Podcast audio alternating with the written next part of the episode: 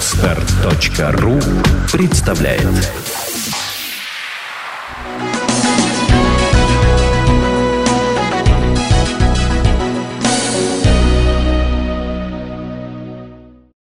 Путин на самом деле это логика любого оккупированного государства.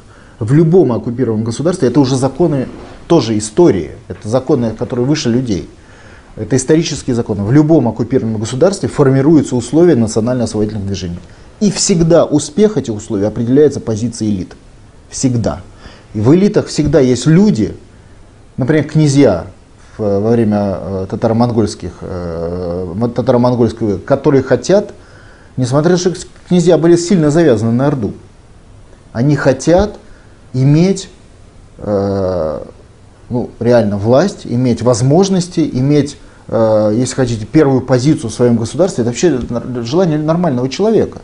И в этом плане вопрос появления Путина – это вопрос исторической закономерности.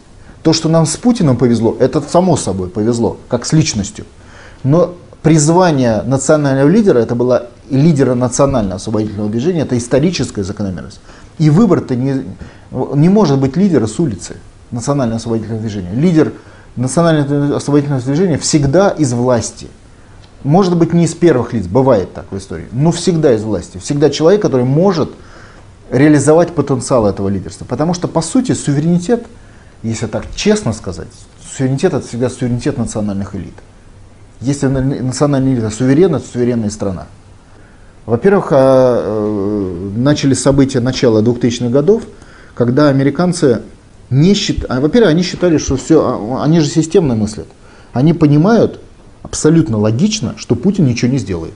Какой бы он ни был. То есть, ну, во-первых, он же не сказал, что я ваш враг для начала. То есть это не было такого. На какое-то некоторое время для них он был загадкой, это понятно, да, неизвестный человек.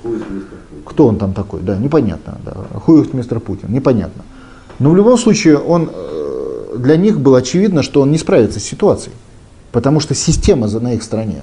На их стороне парламент, отсутствие армии, вертикаль власти, подкупленные губернаторы через систему выборов. У них все. И вдруг он справляется чудом. Это первое было для них удивление. Второе, э, он же с ними вел довольно такие усыпляющие переговоры долго.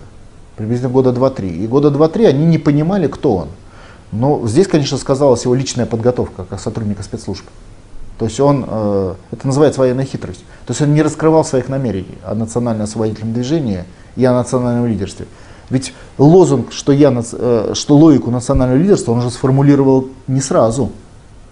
Приблизительно тогда, когда началась атака, когда была так называемая попытка первого национально-освободительного восстания под руководством Путина. Это восстание было приблизительно 2003 год.